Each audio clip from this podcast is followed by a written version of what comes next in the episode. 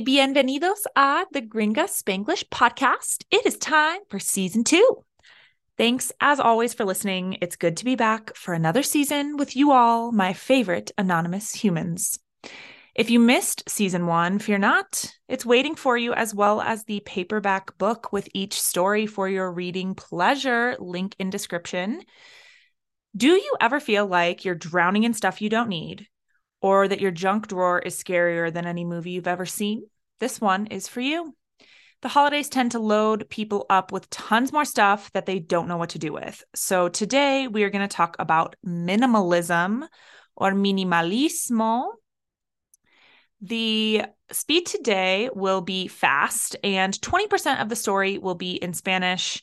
At the end, you can listen to the whole story in Spanish at the same fast speed. Now, one quick note is that if fast is too much for you, you can dial the speed down or up on your podcast player to hit the sweet spot for your skill level. So it's only fast speed if you leave the speed untouched. You'll get your 25 words and phrases, peep them in the description, and make your cuts to get the short list that you need to succeed. Here are those words from this episode in order of appearance. La primavera is the spring. Compartir is to share. Antiguo is old, ancient. La popularidad is popularity. Reconozco from reconocer is I recognize. La pandemia is the pandemic. Atestada is crowded. La llegada is arrival. Mantener is to maintain or keep. La alegría is joy. El método is method. A la misma vez is at the same time. Dejar ir is to let go. Contrariamente a la intuición is counterintuitively. Los aparatos electrónicos are electronic devices. El propósito is purpose. Le cuesta mucho from costar is it's hard for them. Las redes sociales are social networks. Se tratan de, from tratarse is they are about. Paso por paso is step by step. Echar is to throw out. Tras is throughout. No vale la pena from valer is it's not worth it. Navegas from navegar is you navigate. And las pertenencias our belongings.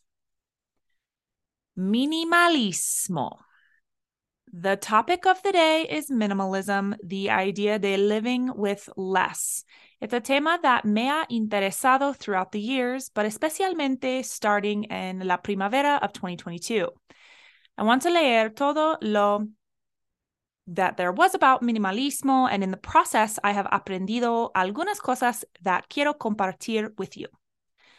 Minimalism is an antiguo concept, but it arrived at popularidad in the 60s and 70s with some popular figures, ningún nombre que reconozco, explaining the benefits. Right now, we are in un periodo de cluttercore, where many people, debido a la pandemia, están filling their spaces with a multitud de cosas, making for an atestada and busy appearance by design.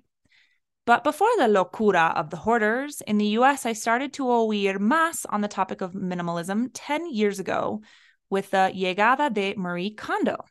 Ella spoke of how we should mantener only the things that bring us alegría. In her método, la persona takes all the cosas from their closet, their armarios, and wherever there was ropa, and puts todo en un lugar like la cama a la misma vez.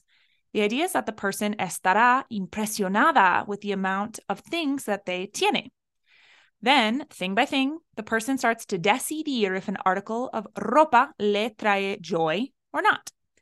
And so, show in the book, there are cases of people echando bags and bags of clothes that don't fit, fuera de style, or with some sentimental significance. Pero also, hay decisiones difíciles to make, like, do I really need cinco suéteres negros? And the most difícil para todos is to keep clothes or things that representan the person we want to ser. O sea, thinner or more profesional, o cuando en reality, we know that we need to dejar ir esas expectations. At the end, those people se sienten freer con closets más spacious, and it is easier to agradecer what they have. Contrariamente a la intuición, with less possessions, people feel that they have más. But Marie Kondo isn't the única who talks about minimalism. Cal Newport escribió a book about minimalismo digital llamado, you guessed it, digital minimalism. In his book, the person has to decide to delete all the aplicaciones en su teléfono and to hide the aparatos electrónicos in their lives for 30 days. Okay, not all the apps and devices, but cada one that does not have a work purpose or an essential propósito of communication with important people se va. Sometimes the decision le cuesta mucho because they are giving value where it's not warranted, like the necessity of redes sociales. After the 30 días, the person decides if it's really necessary to have the apps, the devices, and generally the time in front of the screen that they have just had 30 days antes. There are others who have also written about the topic from other ángulos, like Joshua Becker with books like The More of Less and The Minimalist Home. His books se tratan de all of the belongings in the house, including the family and their planes de acción. In reality, I didn't follow any of these plans paso por paso, but I was able to echar about 40% of my possessions, incluso books, clothes, stuff from the kitchen, del garaje, and more.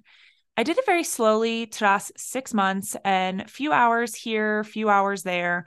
I decided to sell almost everything, and in retrospection, I wouldn't do it that way again. I would sell expensive things from brands buenas and of high initial cost. Pero al fin del día, it's not fun to be peddling jeans for five bucks. No vale la pena. I'm curious, how navegas tú your relationship with your pertenencias? Do you have too many, not enough, or Goldilocks style, la cantidad perfecta? Now, if the idea of downsizing or living in cluttercore stressed you out, enhorabuena, you've completed the episode. Feel free to go about your merry day. However, if you would like to hear the entire story in Spanish, still at fast speed, stick around for a few more minutes with me. Minimalismo. El tema de hoy es minimalismo, la idea de vivir con menos. Es un tema que me ha interesado durante los años, pero especialmente empezando en la primavera de 2022. Yo quería leer todo lo que había sobre minimalismo y en el proceso he aprendido algunas cosas que quiero compartir contigo.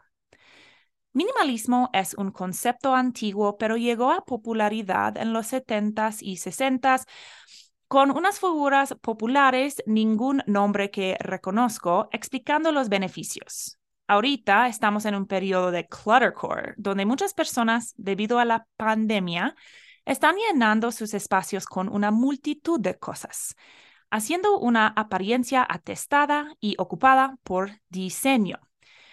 Pero antes de la locura de los acumuladores, en los Estados Unidos empecé a oír más del tema del minimalismo hace 10 años con la llegada de Marie Kondo. Ella hablaba de cómo deberíamos mantener solo las cosas que nos traen alegría. En su método, la persona toma todas las cosas en su closet, sus armarios y donde sea que hubiera ropa y pone todo en un lugar, como la cama, a la misma vez. La idea es que la persona estará impresionada con la cantidad de cosas que tiene. Entonces, cosa por cosa, la persona empieza a decidir si un artículo de ropa le trae alegría o no. En su show, en el libro, hay casos de personas echando bolsas y bolsas de ropa que no cabe, es fuera de moda, o con algún significado sentimental, pero también hay decisiones difíciles que tomar como ¿de verdad necesito cinco suéteres negros? Y lo más difícil para todos es mantener ropa o cosas que representan la cosa que queremos ser, la persona que queremos ser o sea más delgado, más profesional, cuando en realidad sabemos que necesitamos dejar ir esas expectativas. Al fin, esas personas se sienten más libres, con closets más espaciosos y es más fácil agradecer lo que tiene la persona. Contrariamente a la intuición, con menos posesiones, la gente se siente que tiene más. Pero Marie Kondo no es la única que habla de minimalismo. Cal Newport escribió un libro sobre el minimalismo digital llamado, lo adivinaste, Digital Minimalism. En su libro, la persona tiene que decidir borrar todas las aplicaciones de tu teléfono y esconder los aparatos electrónicos de su vida por 30 días. Ok, no todos los aparatos y aplicaciones, pero cada uno que no tiene un propósito de trabajo o un propósito esencial de comunicación con personas importantes, se va. A veces la persona decide que le cuesta mucho hacer eso porque está dando valor a cosas que no están debidos, como la necesidad de tener redes sociales. Después de los 30 días, esa persona decide si es actualmente necesario tener las aplicaciones, los aparatos y en general el tiempo enfrente de la pantalla que acaban de tener 30 días antes. Hay otros también que han escrito sobre el tema de ángulos distintos, como Joshua Becker, con libros como The More of Less y The Minimalist Home. Sus libros se tratan de todas las pertenencias de una persona en la casa e incluyen a la familia en sus planes de acción.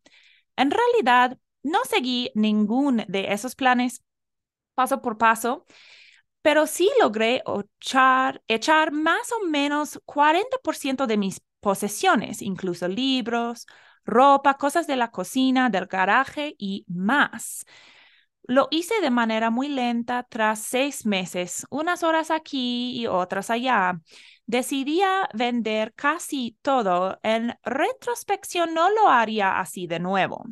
Yo sí vendería las cosas caras de marcas buenas y de costo inicial muy alto, pero al fin del día no es nada divertido andar vendiendo jeans por 5 dólares. No vale la pena. Estoy curiosa, ¿cómo navegas tú la relación con tus pertenencias? ¿Tienes demasiadas, no suficientes o, al estilo de Goldilocks, la cantidad perfecta? Well, hopefully, this episode was informative, and who knows, maybe one day you will tackle that junk drawer. Thanks for being back with me for season two. That is it for today. Es todo para hoy. Hasta la próxima.